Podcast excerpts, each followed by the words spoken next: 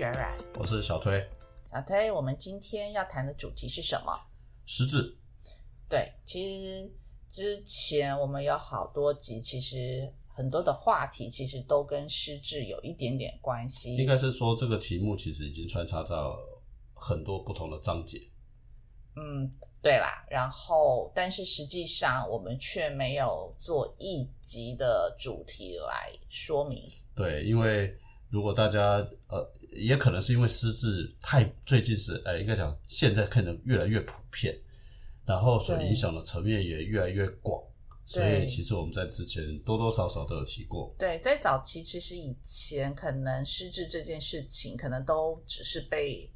家人，就是早期的人对于在医学常识上其实普不是那么的普及，都可能以为把它当成是那种老还灯这样子的。对，那当然也可能是因为真的是高龄化社会的副产物啦。啊，我之前也提过嘛，有医生讲说，为什么现在人这么多？因为现在人比以前活得更久。对，对不对？随便八十岁起跳。对，以前的人是还没有发生就过就回家了啊，回老家去。对对对对，就是平均寿命嘛。对。那当然，今天为什么会提这个意思？除了除呃提这个题目，当然除了说我们没有谈那么具体之外，其实另外一个原因是因为最近这一方面的新闻。比较又稍稍突然多了一点，而且非常明显的就是说，这些都是过去或者是呃是属于过去比较知名或是话题性的人物，他们甚至，他们名人啊，对啦，就是周遭所发生，对，尤其又都是可能是高学历、高高教育程度，然后高工作经验的人，呃。工作经验丰富的人啦，也可以这么说啦，或者是说，呃，举例来说，就像那个之前的所谓的很早以前啊，我这个我们这个年代知道了，可能再年轻点可能不知道了哈。就是救国团的主任吧，对，但是他曾经也当过什么国民党的前秘书长，他他先生更那个吧，他先生就曾经的法司法院院长嘛，司法院院长啦，就是李忠贵。对，那当然他这个新闻也不是什么好新闻啊，因为一则失智而衍生了一些。监护权啊、抚养权啊或财产等等的相关的问题啦，因为他们夫妻俩膝下无子，所以其实就变成新闻的报道的内容，就是说，就是他们的亲信就是搬空了数千万的老本，然后包括就是转移房产啦、变卖股票啦这样子的。不过很可惜的是，说其实他也曾经有签过我们之前建议的所谓的议定监护契约等等这，但还是发生事情。对，那这个其实就令人遗憾。但至于细节，我们没讨论，因为这一集不是主要在讲那件事。那如果大家对于什么叫一定监护，或是什么样的，为什么要做一定监护，可以看我们前面，我也忘记第几集，我也忘记第几集，可以可以回去回去再查一下。所以，但另外一个除了这个以外来讲的话，其实就像刚刚有提到的，失智之所以普遍，而且更令人忧心或者是值得重视的原因，是因为它是一个无差别啦。就是他没无关乎你的什么人种也好，不关乎你的职务高低也好，知识程度要讲，或者是财富啊，或者是说这个这个身体的状况，甚至于说很多发生之前，在过去被定义上都是一个健康的人。哦，一定都是。啊，而且好像还有越来越年轻化。这是一个。第二个部分来讲话呢，就是他就算失智之后。很多人除了失智这个症状之外，他的行动还是自如的，没错。所以你会更让人难以，呃，所谓的察觉。对啊，失智它是一个疾病的现象，不是一种正常的老化。那它又不是一种单一疾病，是多种症状的组合。简单说，失智症不是一种病，是一种综合性的表现。对，综合呃，譬如说他有记忆力的退减退，然后对，那这这这些东西来讲话，我们为什么特别讲？你刚刚讲记忆力的减退，其实除了李宗贵以外，最近这个话题之所以那么多，就是像还有一些其他刚刚讲的名人嘛，对不对？这些名人的部分，包括他前段时间好像也宣布过要参选总统嘛，啊，你说王建轩嘛？王建轩吗？对，王建轩嘛，哈，那王建轩这个他们他太太啊。他也宣也也似乎看起来，他也基本上来讲话，也都是一个在社会上面定义的一个专业人士或者是高知识分子啊，或者是说可能在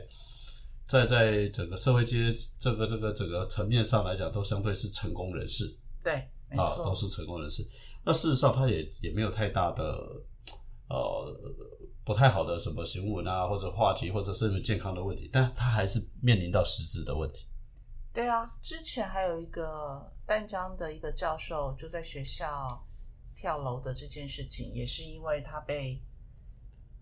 疑似判定也是罹患了失智嘛。这个我我听到了，好像不晓得、不过没关系。那个部分来讲话呢，是在现在来讲话呢，这个我刚刚讲李宗贵这样子的一个是这样的一个名人嘛，还有就是刚刚讲的王建轩的的这些人嘛，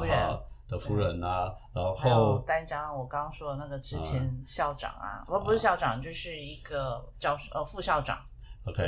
那这些人其实还有包括说，呃，最近的话题里面还有一个董事长事业有成，然后呢，突然之间他就不知道他是谁了啊。嗯。那对于当事人或者是他的家属，就开始产生很大的冲击，通常都是在没有预期的情况之下，必须去面对或接受。啊。那那他像这个报道里面也有写到，他说这个他最后结果他发现说，他有一天发现她老公去洗澡，他竟然站在那边连衣服都不会脱，就直接站在那边，一直到他发现叫他脱衣服，他开始脱衣服，然后脱完衣服开始洗澡，他也不会没有没有动作，没有口令，他竟然就站在那边一直冲水，他也不知道该穿衣服啊。所以其实这种事情来讲话呢，在对于家属来讲，他突然你就会发现说一件事情啊，以前这么优秀，那甚至于独当一面对，啊的这些人，甚至于可以给最大的一个错落差，说甚至于以前的家属是被照顾者，好，现他主要的被照顾者，但现在变成当事人，失智者变成以前的照顾别人的那个呃，那反过来了。所以对于刚刚讲当事人来讲的话，其实搞不好失智的那一个人是幸福的，因为反正他都忘了嘛。对，可是照顾者的那边就很痛苦嘛，哦，就很痛苦嘛。那这些事情来讲的话，你刚刚我们刚刚提到的，不管李宗贵也好，或者王杰元，他相对都还年纪都还蛮比较大一点，对，但是后来这个这个像这个呃董事长这一个，他才五60十五十二岁的事事情就发生了啊。哦，那那个呃淡江副校长那边对，至少也还这个五十六十岁五，十岁之后来讲话呢，他五十几岁他就开始发生了。那五十几岁，开玩笑，比我们还要年轻，对不对？嗯，对，跟我们差不多了，年轻稍许而已。也就是说，其实刚刚你提到的失智的现象是越越来来越越年轻，越年轻嘛。对然后当然，刚刚特别提到的这些例子，其实是要让大家去造成一个反差，觉得说有些病症啊会有跟生活作息有关。对，啊，或者是说你可能跟某一些呃工作有关。啊，或者是说你可能跟某一些你的这种呃一些过去所遗留下来，或者是生病所造成的结果有关系。现在看起来好像也不是，对吧？对，那因为我我之前我也好像也提过，就是有个医生他有提过这个事情啊，他说到目前为止，其实呃目前的是呃科学上面其实还没有办法找到一个没有药药物物可以可以去治疗治疗的，对，到目前为止大概可以做的事情是说，可能哦，他还讲很保守，他说可能有一些或某一些的药物有机会去延缓它的发发生。生啊，对，但是他也他你看他连讲起来都讲得非常的保守，那可见这个问题来讲的话，或许是继人类面对所谓的我们以前常讲不治之症，就是癌症嘛，对不对？对，可是反而癌症这种情况来讲的话呢，是随着医学的进步，有一些其实可以靠一些药物或是手术，在早期发现的时候，其实是有相对不要讲治愈，但是至少有根治的可能，有缓解的的可能，说或者延长的延长啦，就是延长生存率啦，存活甚至。于说，在某种情况下，只是呃是就是某一些不适，但是它还是可以可以自理生活，对有可能嘛？对，可是失？智可而失智的部分，这个部分来讲的话，一旦被判定之后，它只会往一个越来越严重，对它它就是是分早期的一些甚至你控制不住它，对对？病人本身自己是没有办法控制的。对，其实说实话，这个部分来讲，我我们为什么特别提这件事情？呃，某种情况之下来讲，我因为我们家里也都有高龄者，嗯嗯那以我们家的其中某一位长辈的状况来讲，他目前他因为他在最后一次是发是中风，那到现在为止，我也其实也不知道他是不是已经变失智了。那因为他后来都是做做就是不不不良于行，也无没有表达能力，也没有也没有语言能力了。对，那所以我们也不并不清楚他实际的状况是什么。那可是我们刚刚虽然讲了这么多，还是医生还是提供了一些医学上面的一些简单的判断啦，嗯啊，就是说怎么来判断说你是不是可能啊有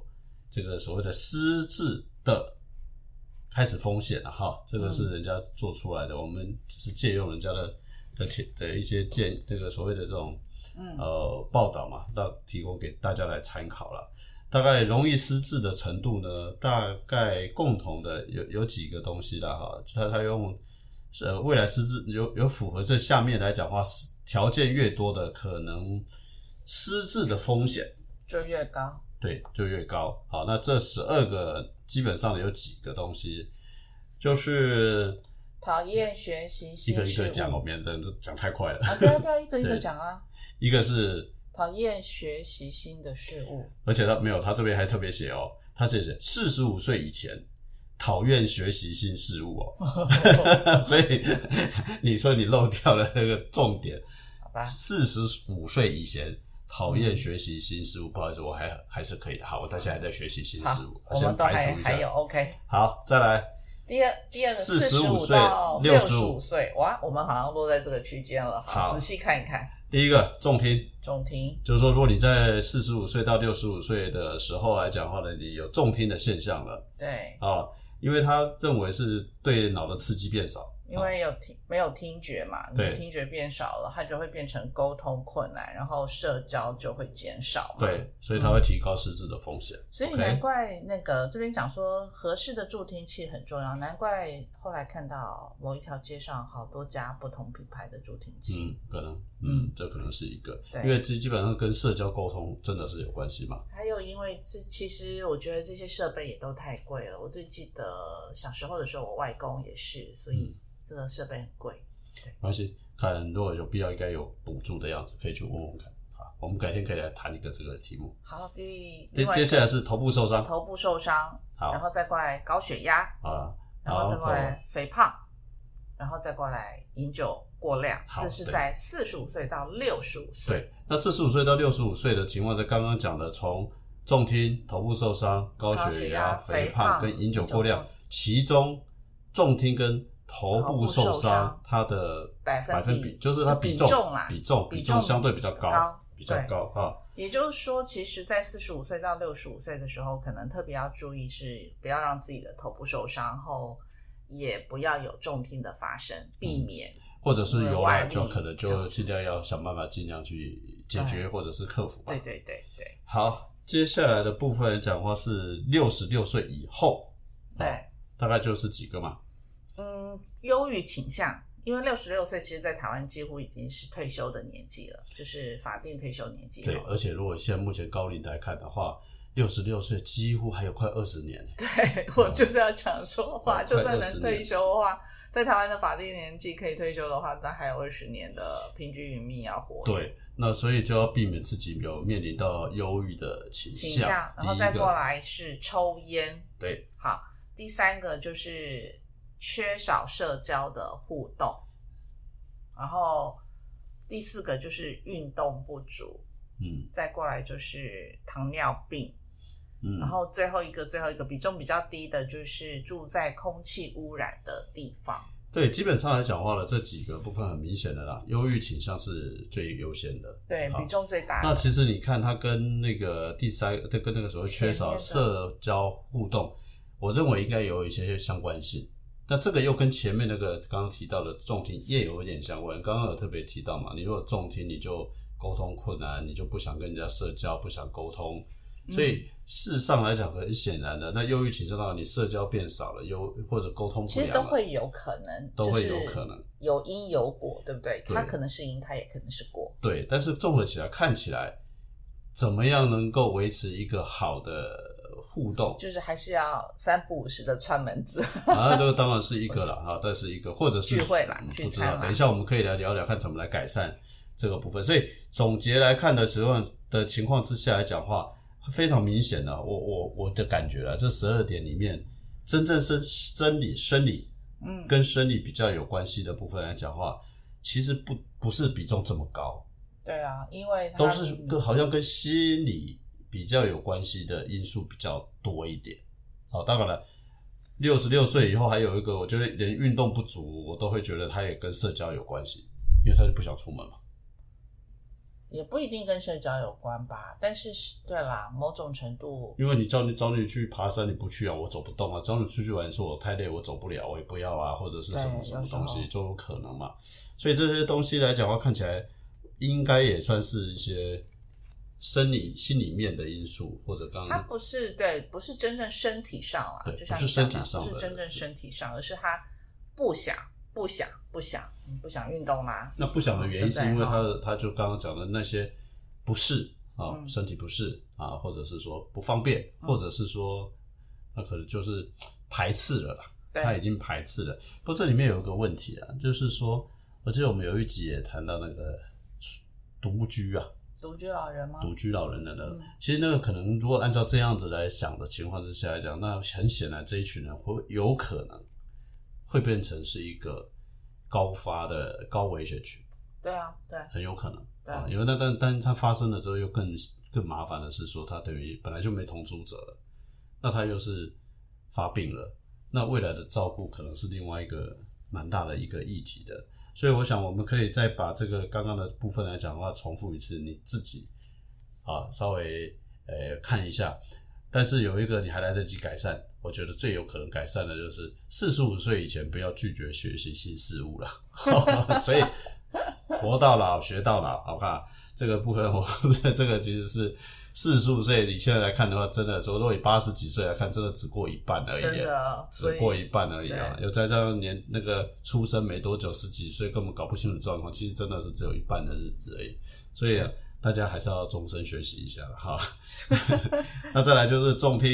头部受伤、高血压、肥胖、饮酒过量啊。那所以在这里就要特别注意嘛，肥胖就是要就是控制一下体重控真的制真的真的。制，对，然后呢，忧郁倾向、抽烟、减少社交活动、运动不足、糖尿病，跟住在空气污染的地方，我想这个是稍微在年纪再稍长一点，可能需要注意的。对，OK，那这个基本上来讲话是一个自我检查，这是人家提出来的，学者提出来的哈，自我检查的一个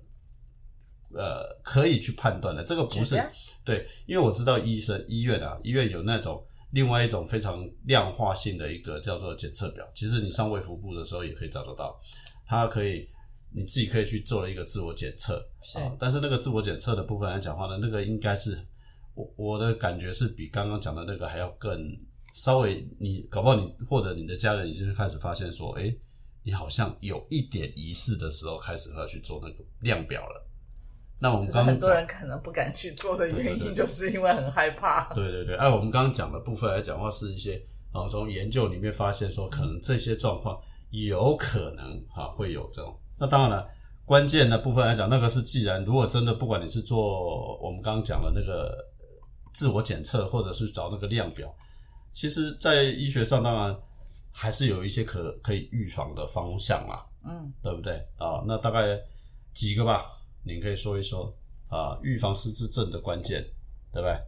哦，一要人际互动，这个跟刚刚很明确、很明确的嘛，就是那个社交嘛。对，就是你要有良好的社交的部分。对，对那这个东西基本上来讲话呢，当然大家常讲了，不管人多人少，或者是朋友是不是有多有少嘛，啊，至少来讲的话，你社区活动呢，啊，进香团也可以。我记得我好像谈过这个，你去做进香团啊，哈，或者是什么常青会啦，或者是可能有些不想参加同学会，同学去做志工吧，教志工也是嘛，？对吧？就是，对啊或者是有些公园还跳土风舞啦，啊，啊，哦，对啊，对啊，对不对？打下球啦，对啊啊啊，不下棋啦，不是下棋、打打球啦，就，是乒乓球啦，或者羽毛球这种，呃，可以量力而为，找自己适合的就是运动这种，我认为比较没有那么大啊。冲撞或者是游泳也可以嘛，好，那这个第一个是互动，那是刚刚讲互动，那刚刚你又后面讲的这个，其实其实是另外一个叫做培养兴趣啦，培养出一个兴趣出来啊。嗯，当然有人讲了打麻将也是嘛，哈，因为至少还可以动脑筋啊，对对对，对不对？然后下棋啦，打麻将啦，其实我一直觉得有一个东西，虽然现在的山西很发达，也可以，但是可能眼睛不好。我觉得阅读，我一直觉得阅读这件事情来讲的话，其实是一个非常重要的一种一个环节啦。是啊，那你可以不要不用去叫你念那个大大作，有没有《孙子兵法》啦，或者这种，那至少看看小说，或者是呃，我我甚至于觉得看漫画都都 OK 了啊，或者是短文啊，或者新闻。其实我以现在可能比较少了，以前我们不是讲，我记得我们也讲过，嘛看报纸，每天早上等着拿报纸来看嘛。哦，对啊，以前我们我们的那个嗯早期的年代，但现在现在送报生都没了嘛。没错，所以我说，培养一个这样子阅读哦，我我觉得其实是蛮重要的啦。那另外一个就是刚刚提到的运动的习惯啊，是啊，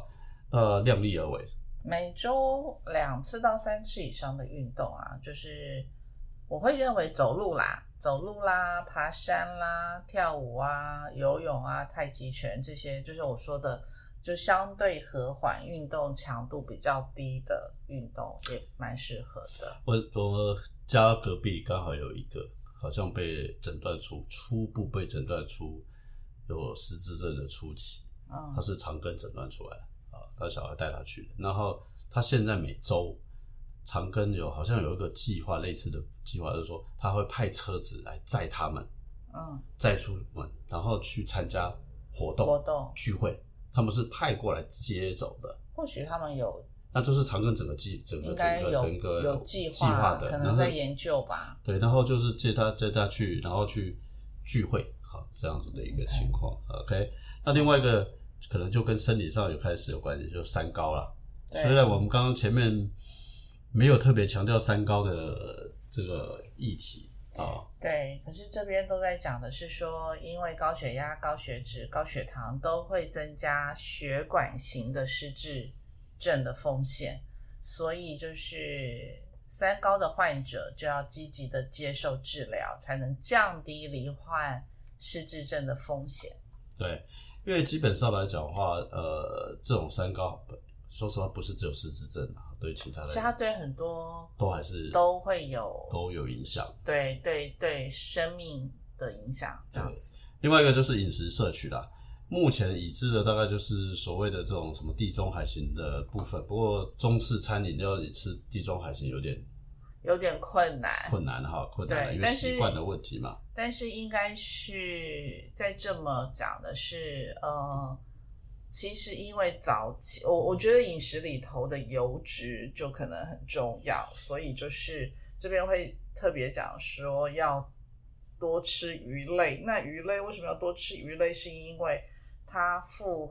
含就是 omega 三的脂肪酸。所以其实，在油类油就是你每天使用的油脂，那个要挑适合自己的。对，应该是说，如果你